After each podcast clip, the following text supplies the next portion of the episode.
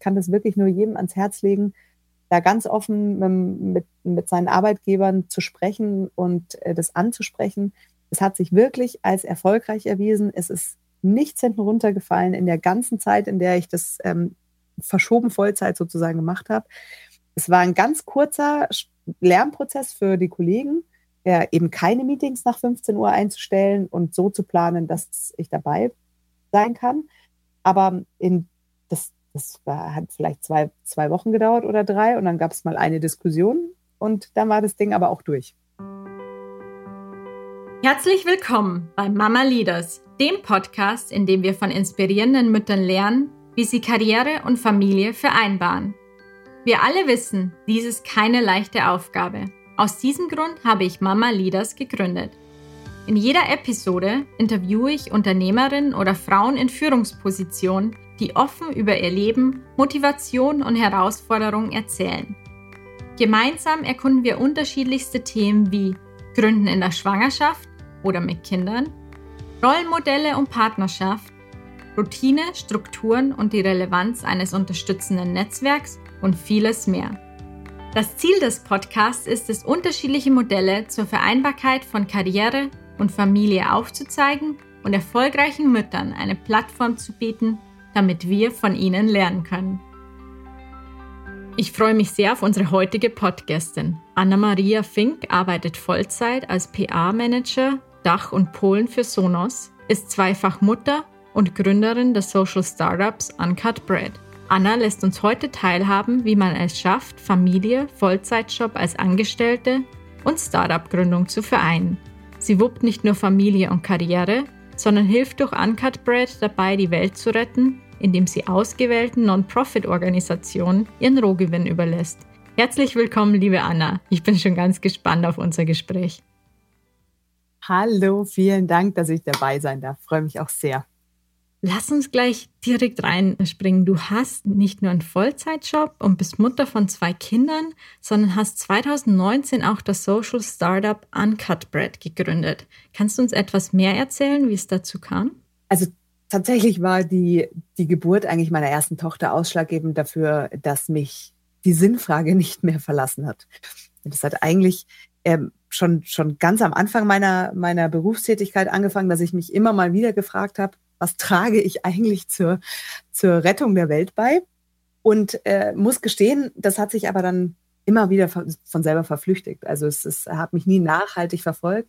Und als meine erste Tochter auf die Welt kam, äh, kam ich dieser Frage nicht mehr aus. Also ich, ich äh, war natürlich äh, hormonell und emotional da sehr, ähm, sehr gefangen auch in meiner Rolle als neue Mama und ähm, habe wirklich äh, überlegt, wie ich sie vor der Welt beschützen kann und wie ich eine bessere Welt gestalten kann, in die sie reinwächst sozusagen. Also was ist mein Beitrag wollte sie auch stolz machen. Ja. Ich wollte, dass, dass sie irgendwann mal zurückschauen kann und sagen kann, ähm, meine Mama hat eben sich nicht nur um sich selber gedreht, sondern hat versucht, einen kleinen, kleinen Beitrag zu leisten im Rahmen der Möglichkeiten. Und ähm, so habe ich mich auf die Suche gemacht nach einem, ähm, ich, ich sag mal, Businessmodell, das, äh, das sich trägt und das für mich realisierbar ist. Ähm, wir, wir sind natürlich auch so ein bisschen in unserem Alltag gefangen. Und wenn wir einmal im Jahr irgendwo Schildkröten, Eier bewachen, dann ist das sicherlich auch ein toller Beitrag, aber das ist nicht mit unserem Alltag und mit unserem Leben vereinbar, irgendwo an der Front zu stehen sozusagen und tatsächlich den Unterschied zu machen. Also habe ich äh, versucht, wie eine Art Hebel vielleicht zu, zu fungieren, ähm, indem ich eben Umsatz generiere über ein Verkauf von, letzten Endes sind es dann T-Shirts geworden, ähm, Umsatz generiere und den Gewinn zu, zu, zu 100 Prozent inzwischen eben an Organisationen abgebe, mit denen ich zusammenarbeite. Und je mehr Umsatz ich generiere, desto mehr Gewinn generiere ich natürlich und umso mehr kann ich spenden. Und das große Ziel hinter Uncut Bread war tatsächlich ähm, getrieben von dem Motto We're made to share. Wir helfen anderen dabei, die Welt jeden Tag ein Stück bunter, gerechter und gesünder zu, zu machen. Und da sozusagen, ja, wie so, eine, wie so ein kleiner Hebel und ein kleiner Katalysator zu fungieren. Es war also der Ursprungsgedanke und dann habe ich mich äh, habe ich mich eben dran gemacht, das Ganze auf die Beine zu stellen. Und wir sind dann mit so einer Art Beta-Version 2018 schon gestartet über einen Etsy-Shop. Das hat aber leider überhaupt nicht funktioniert für mich damals. Und seit tatsächlich einem Jahr jetzt, also fast, fast, wir haben eigentlich fast Jubiläum heute oder in den nächsten Tagen, ähm, sind wir jetzt mit unserem eigenen Online-Shop immer auf anchorbread.com ähm, online und verkaufen eine kleine, feine Kollektion an ähm, Shirts. Also alles natürlich fair, nachhaltig und, ähm, und vegan produziert und auch sehr, sehr gute Qualität mit sehr dezenten Designs. Und ähm, die Idee war dann eher zu sagen, äh, ich gestalte Designs für je eine Organisation und äh, diese Designs bestehen aus den SOS-Morse-Zeichen sozusagen, also sechs Punkte und drei Striche.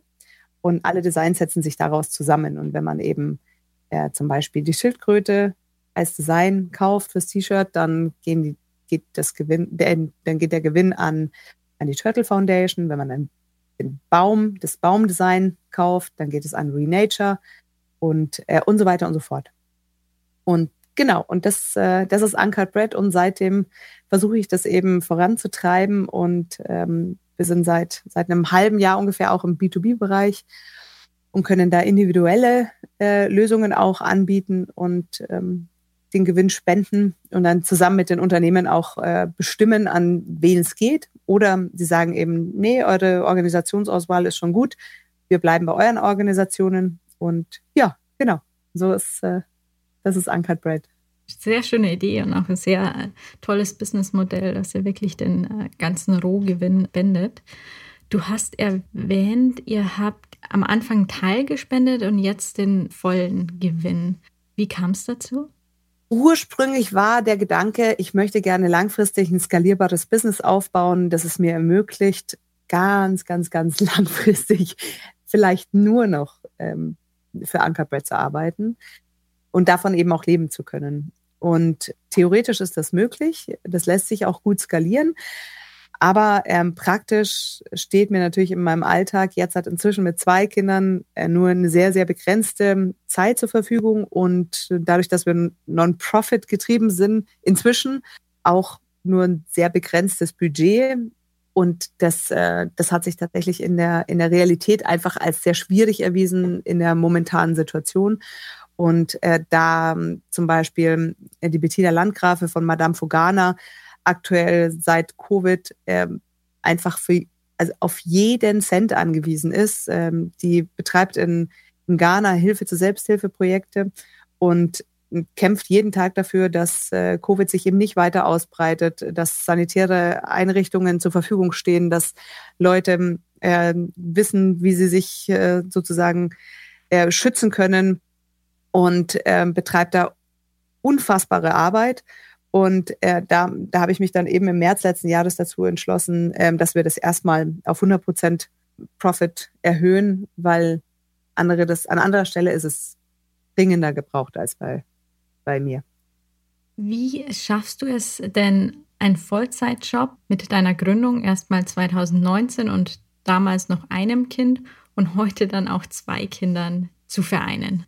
Mm, also mit einem Kind ging das erstaunlich gut, was aber auch damit zusammenhängt, dass mein äh, Arbeitgeber mir ermöglicht hat, flexibel zu arbeiten. Mhm. Also das heißt jetzt eben nicht nur aufgeteilt, wann immer es mir sozusagen gerade gepasst hat und es auch äh, in, den, in den Geschäftsalltag reingepasst hat, sondern ich konnte verschoben Vollzeit arbeiten. Also ich habe von 7 bis 15 Uhr gearbeitet und habe dann anschließend meine Tochter abgeholt und dadurch, dass ich ähm, als PR-Manager auch sehr, sehr viel am Telefon bin, hat sich auch ganz viel äh, auf Autofahrten dann zum Beispiel erstrecken können, erstrecken können. Und ähm, das hat sich ganz gut äh, in der Praxis eigentlich erwiesen und hatte trotzdem genauso viel Zeit mit meiner Tochter wie, wie andere um mich herum in Teilzeit.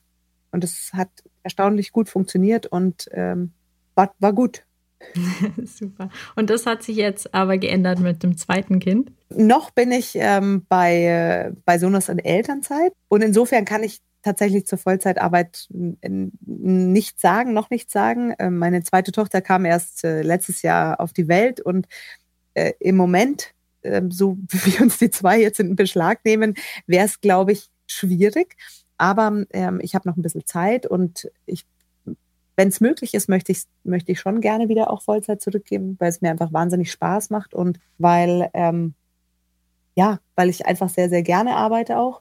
Aber das muss, das muss man tatsächlich schauen. Also es haben sich jetzt auch in den letzten Wochen und Monaten ja noch einige Projekte dann äh, mehr mit eingereiht. Und da müssen wir, müssen wir einfach in Zukunft schauen, wie das funktioniert. Aber ich denke schon, dass ich äh, also overall wieder Vollzeit arbeiten werde. Mhm.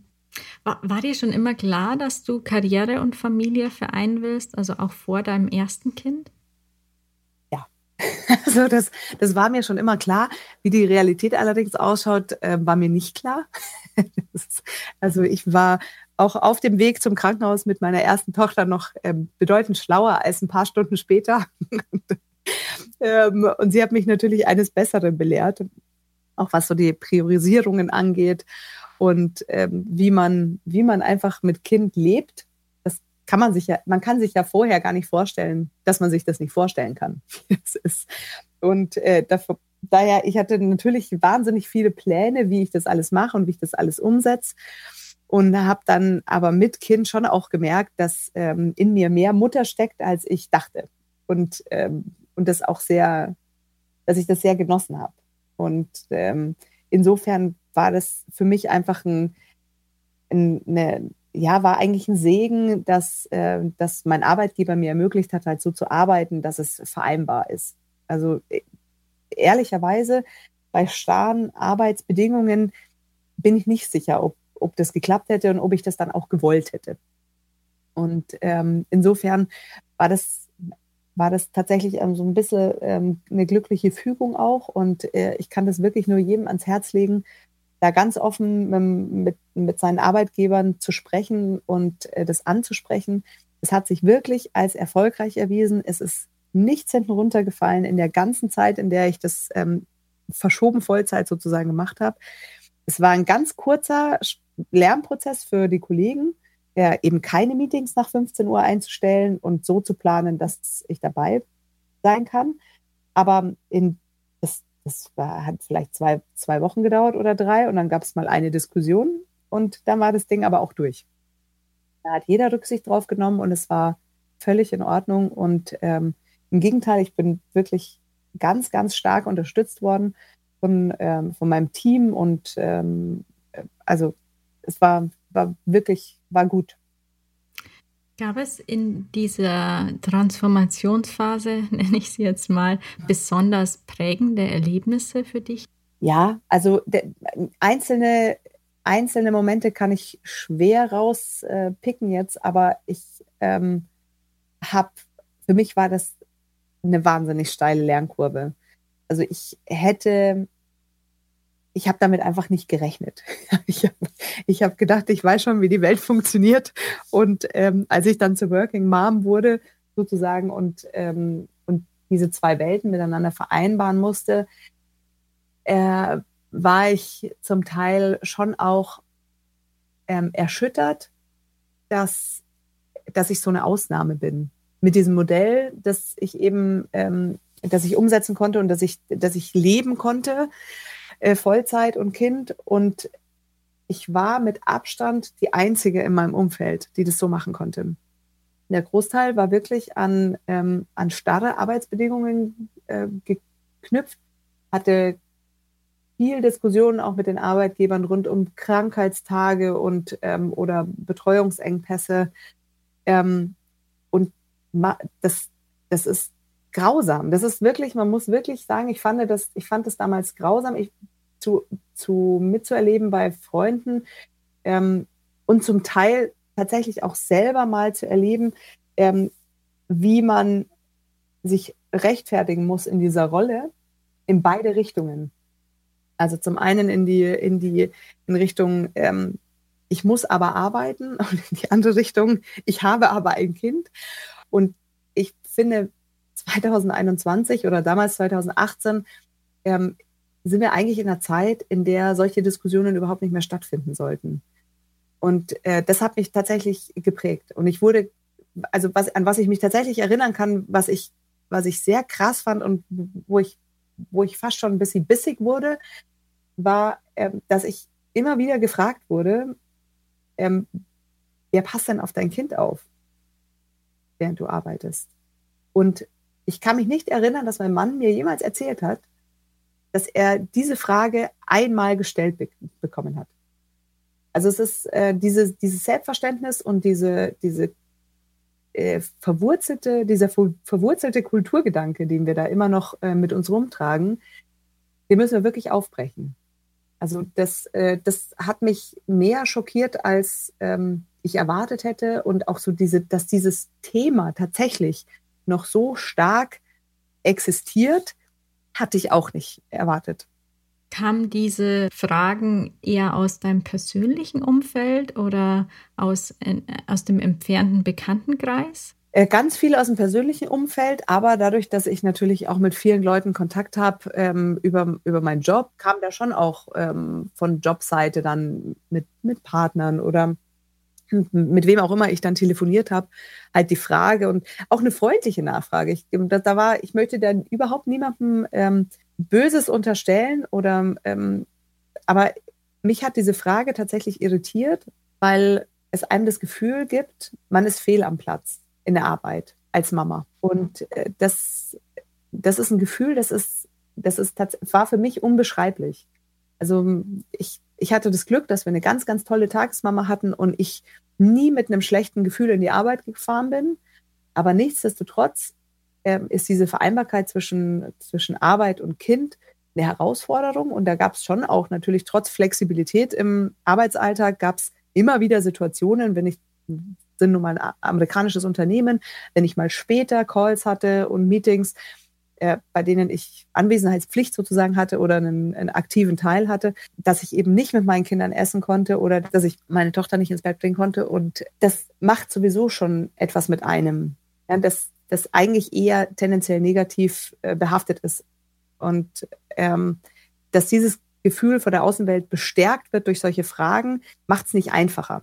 Und ich würde mir einfach wünschen, dass wir wirklich nicht nur viel drüber reden, sondern dass Männer sich auch in Führungspositionen tatsächlich dazu verpflichten, in Elternzeit zu gehen, um zu sehen, wie diese Vereinbarkeit äh, Realität ist ja, und wie der Verantwortungsbereich auch zu Hause ist, wenn man mit Kindern eben alleine zu Hause ist, wie belastend das sein kann und was für eine Leistung das eigentlich ist, beides unter einen Hut zu bekommen. Und dann sprichst du auch davon von alleiniger Elternzeit, also wirklich mal alleine die Gesamtverantwortung zu übernehmen. Ja, ich bin ein ganz großer Fan davon. Ich genieße jede Minute mit meiner Familie gemeinsam und ich könnte mir nichts Schöneres vorstellen, als mal zwei Monate richtig Auszeit zu nehmen, um gemeinsam irgendwo hinzufahren. Aber ich glaube, dass es, also in meinem Fall zum Beispiel der Ehe oder äh, der Beziehung gut tut und auch der Beziehung den Kindern gegenüber gut tut, solche Erfahrungen, die man in einer Elternzeit macht, auch als Mann mal selber durchgemacht zu haben. Und das sind zum Teil Grenzerfahrungen. Es waren zumindest in meinem Fall ab und zu Grenzerfahrungen. Und zu wissen, wie, wie belastend das ist und, ähm, und dadurch einfach eine andere Perspektive mit nach Hause zu bringen. Weil wir ich glaube, wir sind letzten Endes einfach Menschen und ähm, irgendwann gewöhnen wir uns an Situationen und so verständnisvoll diese ersten Monate mit einem Baby zu Hause sind, irgendwann werden die Normalität und irgendwann sinkt oder verschwindet dieses, diese Anerkennung, die man vielleicht auch als Mama in dieser ersten Zeit noch entgegengebracht bekommt, die schwindet einfach mit zunehmender Zeit, weil Normalität eintritt. Und ähm, ich glaube, dass es gesund ist, beide Elternteile, in unserem Fall eben die Männer, da noch viel, viel stärker aktiv ähm, einzubinden, in dem Sinn, dass man wirklich Elternzeit auch fordert und sagt, du bleibst jetzt auch mal, das sind deine Kinder, ja. Im Unternehmen passiert ja nichts. Wenn man acht oder zwölf Wochen nicht da ist, da passiert gar nichts. Also das, das kriegt jedes Unternehmen gebacken und da kann man sich auch mal rausnehmen. Und ich finde, man sollte das tatsächlich viel, viel mehr fordern und leben, so wie das auch in, in, äh, in nordischen Ländern ja gang und gäbe ist. Kannst du uns erzählen, wie ihr konkret die erste und dann auch im Vergleich die zweite Elternzeit geplant und gelebt habt? Also die erste Elternzeit habe ich äh, nicht schlau gemacht, nicht schlau geplant. da war tatsächlich mein, mein Fokus drauf. Ich möchte eigentlich äh, nicht so schnell wie möglich wieder zurück in den Job, aber doch schon sehr straff. Also ich mache Elternzeit und dann macht mein Mann zwei Monate und dann ähm, bin ich wieder Vollzeit drin und habe noch ganz, ganz viele Gedanken eben auch in, an die Arbeit ähm, verschwendet in Anführungszeichen. Das habe ich jetzt bei der zweiten tatsächlich nicht mehr gemacht. Bei der zweiten habe ich mir mehr Zeit gegönnt und auch meinen Kindern. Ähm, wir, wir werden auch äh, zwei Monate wegfahren, so, so denn es denn die aktuelle Situation zulässt. Ähm, und werden da ganz viel Familienzeit auch gemeinsam haben, egal ob hier jetzt oder weg. Ja, also ich habe mir mehr Zeit zum Schnaufen und zum Genießen sozusagen genommen in der zweiten Elternzeit wie in der ersten. Die, ähm, die habe ich im Nachhinein gesehen einfach nicht genug genießen können. Wie hast du es dir mit deinem Partner genau aufgeteilt? Ich bin äh, nach elf Monaten wieder zurück in den Job gegangen bei meiner ersten Tochter und äh, mein Mann ist dann direkt, ähm, also nahtlos in eine zweimonatige Elternzeit gegangen und hat die, äh, die Große inzwischen äh, bei der Tagesmama auch eingewöhnt und ist danach, als sie dann eben bei der Tagesmama gut angekommen ist, sind wir beide wieder Vollzeit arbeiten gegangen. Wie verbringst du denn deine Elternzeit jetzt mit deinem Social Startup? Zwischen den Dingen. das ist tatsächlich, es ist eine Herausforderung, aber ich glaube, das ist nichtsdestotrotz Jammern auf hohem Niveau. Die aktuelle Situation ist äh, vermutlich für die meisten nicht einfach. Und uns geht es den Umständen entsprechend da sowieso sehr, sehr gut. Ähm, insofern ist es, ja, da, da, darf man sich eigentlich gar nicht beschweren. Äh, nichtsdestotrotz, wenn man, äh, wenn ich so meine Mikrowelt anschaue, dann, ähm, dann ist es einfach eine kleine Herausforderung, äh, mit, den, mit, den beiden, ähm, mit den beiden Kindern zu Hause sich anständig noch um, ähm, um darum zu kümmern, dass halt äh, das Startup vorangetrieben wird, dass ähm, neue, neue Organisationspartner an Bord geholt werden, äh, das Marketing und ähm, paradoxerweise PR sind eigentlich meine größten Baustellen.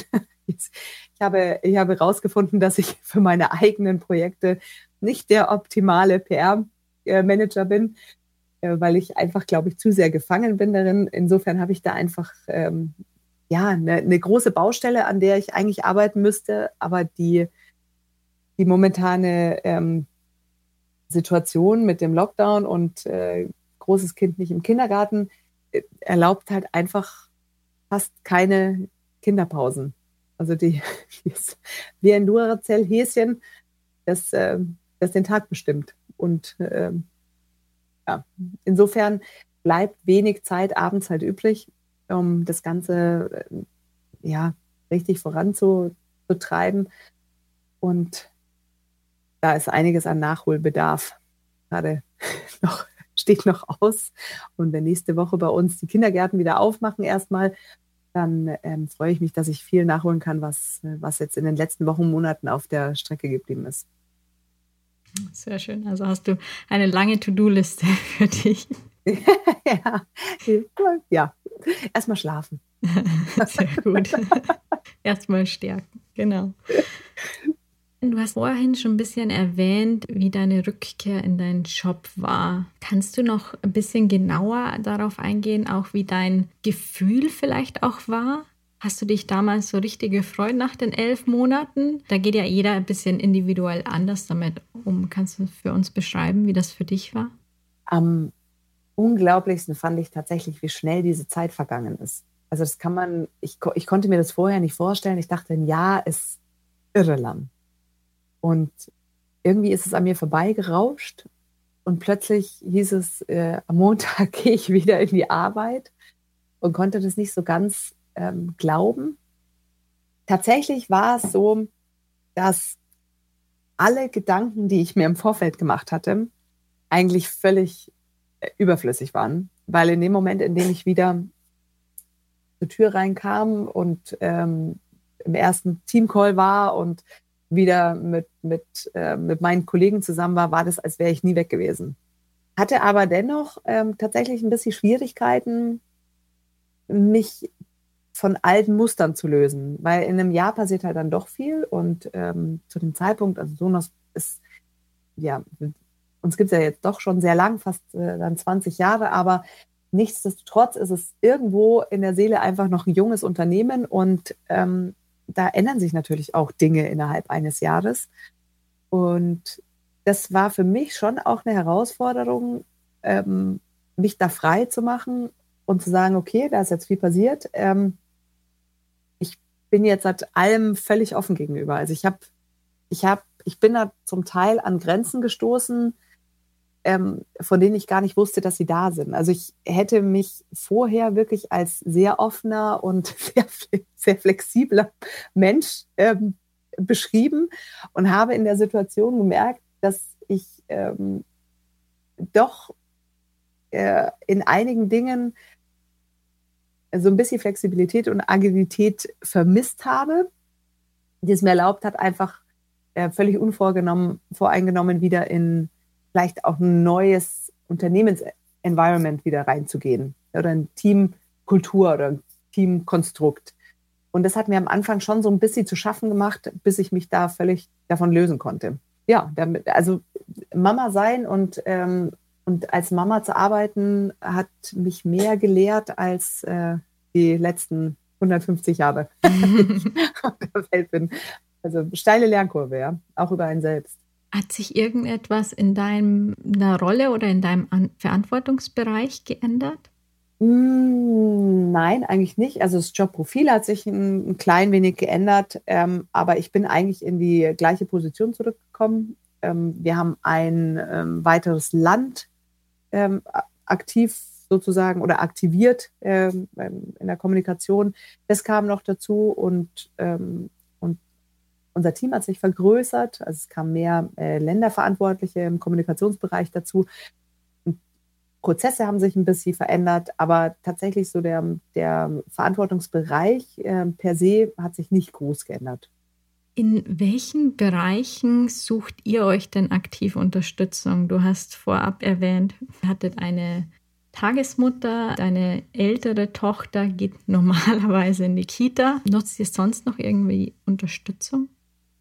Ja, jede, die wir bekommen können. Sehr gut. Wenn jemand Zeit hat, gell. Ähm, unsere Tür steht offen. ja. Nein, äh, tatsächlich sind wir in der sehr luxuriösen äh, Situation, dass wir ähm, vor fast drei Jahren ein äh, kleines Häuschen zwischen unseren Eltern gefunden haben. Also meine Mama wohnt äh, ungefähr 50 Meter von uns und meine Schwiegereltern leben ungefähr 100 Meter von uns entfernt. Und das erleichtert äh, das Leben mit Kindern enorm, muss man wirklich sagen. Also vor allem meine Mama, äh, die seit 20 Jahren alleine ist, ähm, ist, äh, ist einfach durch und durch Oma und kann sich auch nichts Schöneres vorstellen, ähm, als auch Zeit mit, mit ähm, den Kindern zu verbringen. Und das ist natürlich, also schöner geht's nicht. Weder für die Kinder noch für die Oma noch für uns. Und das nehmen wir natürlich auch gerne in Anspruch. Also das ähm, ist jetzt natürlich in den letzten Monaten deutlich reduziert gewesen. Aber sag mal, in, einem, in einer normalen Situation nehmen wir das sehr gerne in Anspruch, wenn äh, es möglich ist, ja. Hm. Welche zusätzlichen Herausforderungen kamen jetzt durch Corona noch auf euch zu? Wir sind eigentlich von der Corona-Situation also zum größten Teil verschont geblieben, muss man wirklich sagen. Also wir, unsere Existenzen äh, sind nicht bedroht. Ähm, gesundheitlich sind wir gut aufgestellt. Äh, dadurch, dass wir eben so ein enges Familienkonstrukt haben, haben wir uns von Anfang an äh, komplett isoliert zur Außenwelt, also nur in unserem Familienmikrokosmos sozusagen aufgehalten, ähm, damit wir da so eine gewisse Normalität den Kindern ermöglichen können. Ähm, und ansonsten unsere, und ja, wir sind halt beide im Homeoffice. Das, äh, das ist auf der einen Seite wahnsinnig schön, weil man, weil man einfach mehr Zeit hat und ähm, auch mehr Bewegung haben wir festgestellt. Also mittags einfach mal eine, eine Dreiviertelstunde äh, spazieren gehen ist plötzlich drin. Das macht man dann im Büro auch nicht. Und ähm, dieser Anfahrtsweg, der halt einfach im München und Umland eine Katastrophe ist, weil, weil die Straßen einfach völlig überfüllt sind, der fällt natürlich weg. Und dadurch hast du im Schnitt einfach ja, eineinhalb bis zwei Stunden mehr am Tag. Auch mit den Kindern. Also Mittagessen ist plötzlich möglich, gemeinsam äh, Abendessen pünktlich, obwohl wir das schon immer gut gemacht haben, eigentlich zeitlich. Aber ähm, insofern war das, äh, war das vor allem anfangs eigentlich kein, keine allzu negative Veränderung für uns. Jetzt so nach einem Jahr merkt man schon, dass das Homeoffice natürlich ähm, auch seine Tücken hat. Vor allem mit zunehmendem Alter von einem Kleinkind, das, das sich immer mehr äh, Tricks äh, überlegt, wie es sich in, ähm, in, ins Office schleichen kann. Und äh, ja, das also es hat so ein, es hat natürlich seine Herausforderungen und seine Tücken, aber äh, alles in allem ähm, dürfen wir uns überhaupt nicht beschweren. Das ist äh, noch relativ glimpflich an uns vorbei geschraubt sozusagen bisher. Wie teilst du dir mit deinem Partner denn die Kehr- und Hausarbeit auf? Also, ich, ich, wünschte, ich könnte sagen, ich bin eine, äh, eine leidenschaftliche Hausfrau, aber das ist leider überhaupt nicht der Fall. Und insofern bin ich wahnsinnig froh, dass ich einen Mann habe, der ähm, eine größere Hilfe kaum sein könnte. Also mein Mann kocht unheimlich gut und sehr, sehr gerne. Ähm, ich seit den Kindern ähm, auch, zumindest gerne, gerne als vorher. gut, gut ist jetzt so eine Ansichtssache.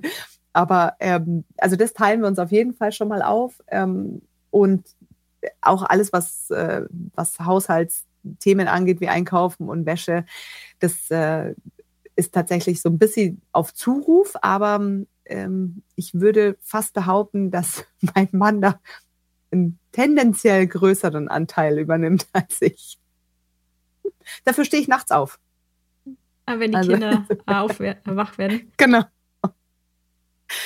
Ja, also der, auch da darf ich mich nicht beschweren. Das äh, machen wir wirklich ganz gut zusammen.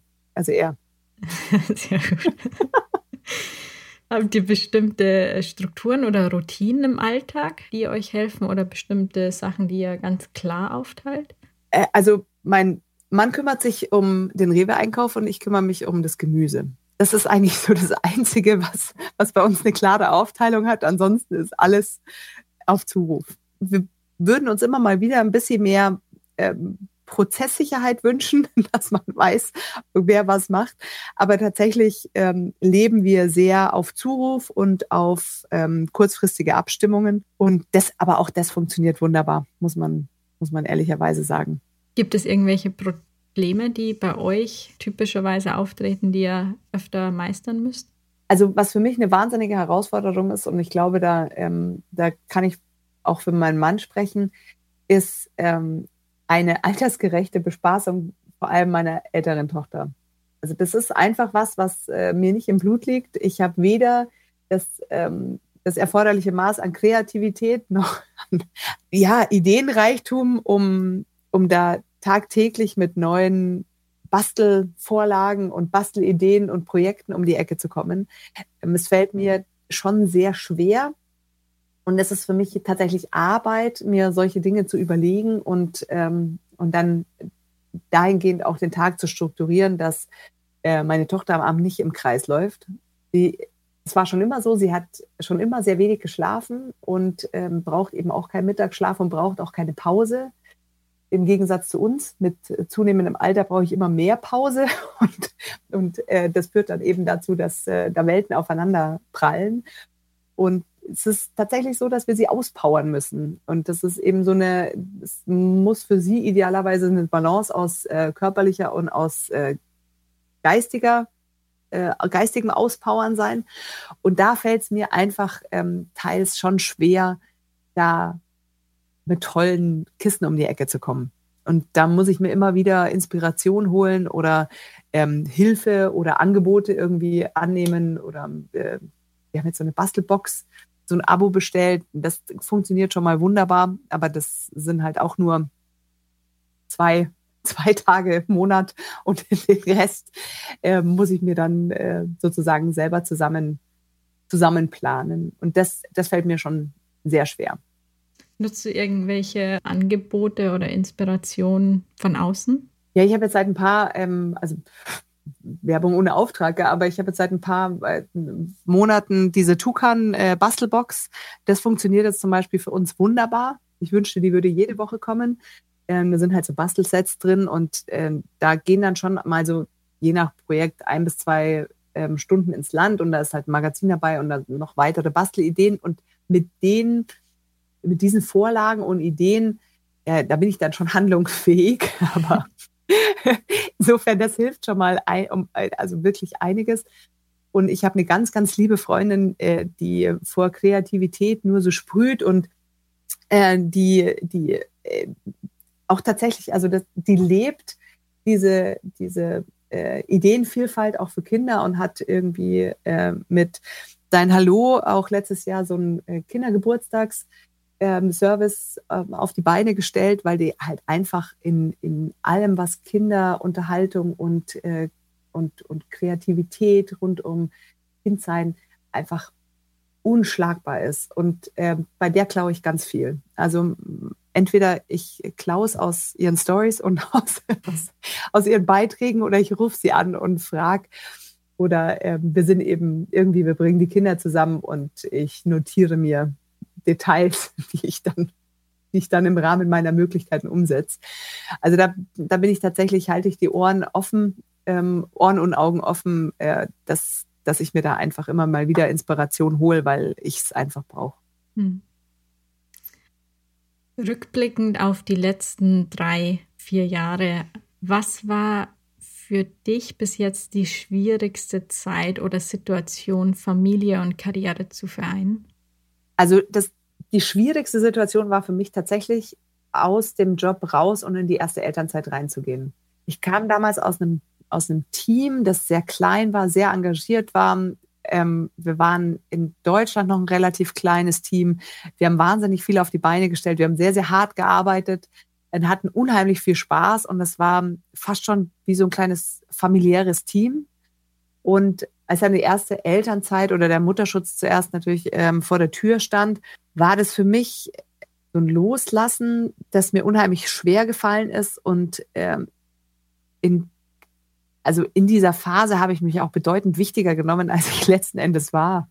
Ich habe mich dann zur Verfügung gestellt, äh, noch für Fragen. Und ähm, wenn man mich braucht, in, in, ihr könnt mich anrufen, es ist gar kein Problem. Und wenn ihr da Fragen habt oder wenn ich hier helfen kann, ich mache das und ich bin da. Und ähm, bin dann ich, einfach, glaube ich, ähm, enttäuscht gewesen zu einem gewissen Grad, dass ich nicht genutzt wurde und dass, dass man mich gar nicht gebraucht hat, sondern dass es einfach weiterlief, ähm, als wäre ich nie da gewesen. Und das war für mich, ähm, das war für mich ganz schwer, damit umzugehen.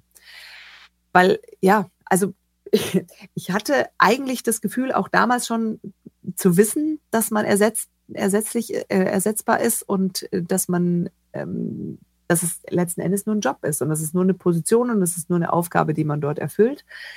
Aber das dann nochmal so klar vor Augen äh, gehalten zu bekommen, war für mich eine sehr, sehr große Herausforderung, mit der ich erstmal umgehen musste.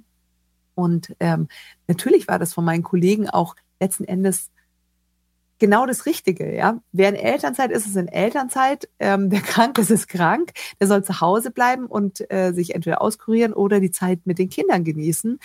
Und alles andere läuft schon. Das wird schon weiterlaufen.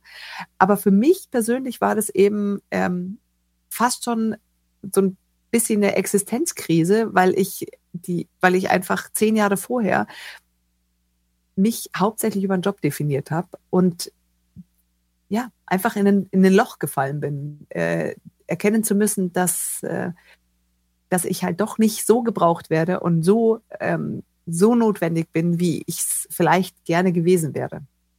In welchen Situationen hast du denn persönlich hin und wieder das Gefühl, boah, ganz schön viel, wie soll ich das alles schaffen? Ständig, eigentlich fast täglich.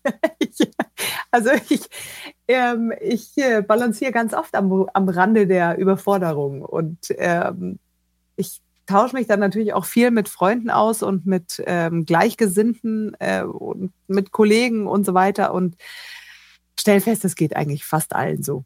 Also insofern, ich glaube, man muss einfach lernen, oder ich habe für mich zumindest lernen müssen, meinen eigenen Anspruch an Perfektionismus runterzuschrauben. Den einfach mal in den Urlaub zu schicken und zu sagen, ich habe nun mal nur die Zeit, ich habe Kinder, die sind im Leben einfach das wichtigste Punkt. Ja, das ist nicht nur eine Phrase, sondern das Wohl meiner Kinder ist äh, das oberste Gut für mich. Und äh, wenn es ihnen gut geht, dann kann man natürlich auch mal ähm, punktuelle Prioritäten anderweitig äh, irgendwie setzen und äh, die verschieben oder äh, ja, den guten Gewissens auch mal was anderes machen. Aber letzten Endes ist eigentlich die, die sind die Prioritäten in meinem Leben sehr, sehr klar geworden.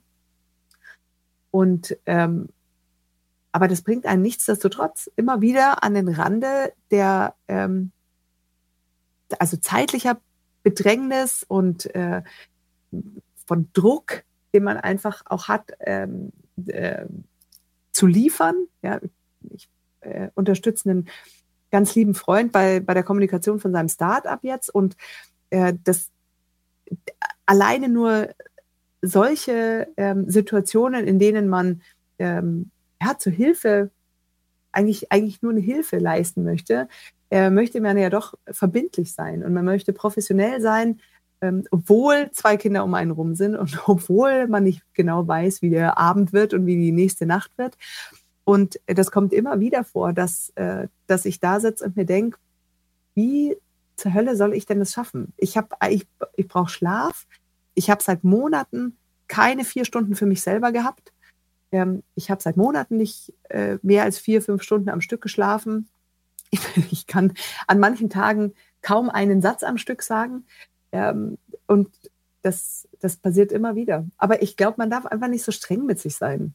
Ja, beim, am Ende des Tages sind wir alle Menschen und wir, ähm, viele von uns geben das Beste, was sie können und mehr geht einfach nicht. Und manchmal hat man gute Tage, manchmal hat man schlechte Tage.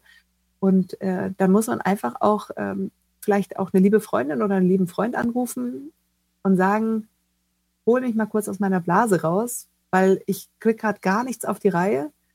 Und das hilft ja manchmal schon. Wenn dann jemand sagt, jetzt entspann dich mal, trink mal einen Kaffee, setz dich mal kurz hin, atme durch, was ist das Wichtigste, kriegst es schon hin. Alles gut.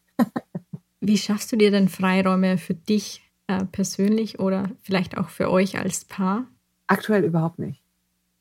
Ist tatsächlich aktuell gar nicht drin. Die Zeiten, die, die ähm, unsere Eltern auch die Kleinen äh, nehmen, sind sehr, sehr begrenzt. Und die meiste Zeit verbringt tatsächlich ich mit den Kindern, also tagsüber auch. Und äh, vor allem halt jetzt auch mit unserer jungen Tochter, also mit der Kleinen, die ist, jetzt neun Monate. Ähm, die ist einfach nicht andauernd an mir dran. Abends, jeder hat ein Kind zu versorgen. Und, und, es gibt auch, also wenn die Große quäkt ja, oder aufwacht, dann geht mein Mann. Wenn die Kleine kommt, dann gehe ich. Wenn du dann zwischendrin irgendwie noch ähm, ein paar Momente hast, in denen du verschnaufen kannst, dann stehen halt andere Dinge an. Ja. Dann musst du irgendwas für die Steuer vorbereiten oder du musst äh, noch äh, Rechnungen begleichen oder dann muss halt noch die Wäsche gemacht werden oder ähm, irgendwas. Und wenn das alles gemacht ist, dann will man vielleicht auch einfach mal nur gerade ausschauen. Einfach, einfach nur so, ohne, ohne Unterbrechung. Und sich da wirklich rauszunehmen, auch als Paar und zu sagen, komm, wir nehmen uns jetzt Zeit füreinander, ist tatsächlich im Moment gar nicht drin. Aber auch das vergeht. Ich glaube, man muss einfach, äh, man darf auch da nicht so streng mit sich sein und auch mit dem anderen nicht. Man muss einfach ein bisschen blind und ein bisschen taub sein und ähm, ein bisschen vergesslich. ist das in einem Jahr, ist das schon alles gar nicht mehr so wild? Wenn du einen Zauberstab hättest, was würdest du denn an deiner aktuellen Situation verändern, um sie für euch besser zu machen? Oh, ich glaube, ich würde mich mal 48 Stunden würde ich mein Leben mal so auf, auf Mute setzen. Nicht auf Mute, auf Standby, auf Pause. Einfach mal kurz pausieren, durchatmen, ein paar Stunden schlafen, mal morgens schon eine Bloody Mary trinken und dann mich an den Computer setzen, lauter Sachen machen, die ich seit Monaten nicht gemacht habe. Vielleicht einfach auch nur mal googeln, mal mich im Internet verlieren für drei Stunden.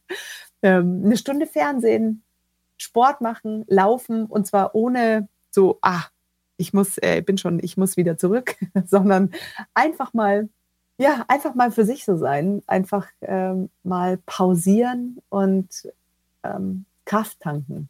Das, glaube ich, würde ich, würde ich äh, in der aktuellen Situation, würde ich mir herzaubern. Oder jemand, der die Wäsche macht. Nicht nur einmal. Am Ende habe ich immer drei Bonusfragen, die ich jeder Interviewpartnerin stelle. Vereinbarkeit von Karriere und Familie heißt für mich? Ähm, die Vereinbarkeit von Karriere und Familie heißt für mich, nicht so streng mit mir zu sein. Das ist tatsächlich, ähm, ich glaube wirklich, dass es darauf hinausläuft, weil es zwei Mammutaufgaben sind.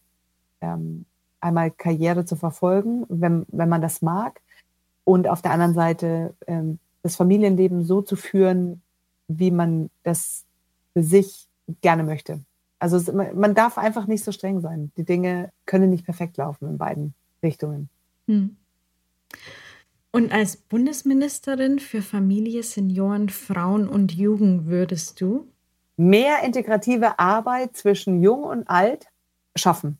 Tatsächlich eine Plattform schaffen, auf der sich Jung und Alt treffen, in der äh, junge Menschen von Kindheit an lernen, ähm, Verantwortung gegenüber unseren älteren Mitbürgern zu übernehmen, Respekt vor dem Alter zu haben, ähm, zu lernen, dass es Menschen in unserem, äh, in unserem Leben, in unserem Umfeld gibt, die auf Hilfe angewiesen sind, sich selbst etwas zurückzunehmen und auch auf der anderen Seite den älteren Menschen die Möglichkeit geben, ähm, vielleicht dann doch am, am fortschreitenden Leben oder am, am fortschreitenden Lebensabend ähm, nochmal frische Perspektiven auch ähm, immer mal wieder äh, vorgesetzt zu bekommen. Ja, einfach ähm, wieder mehr, mehr Impulsivität zu erleben ja, und vielleicht auch aus eingefahrenen Mustern rauszugehen. Ich glaube, es gibt ja genug Studien, ohne dass ich sie zitieren kann, äh, die belegen, dass es ähm, für beide Seiten sehr, sehr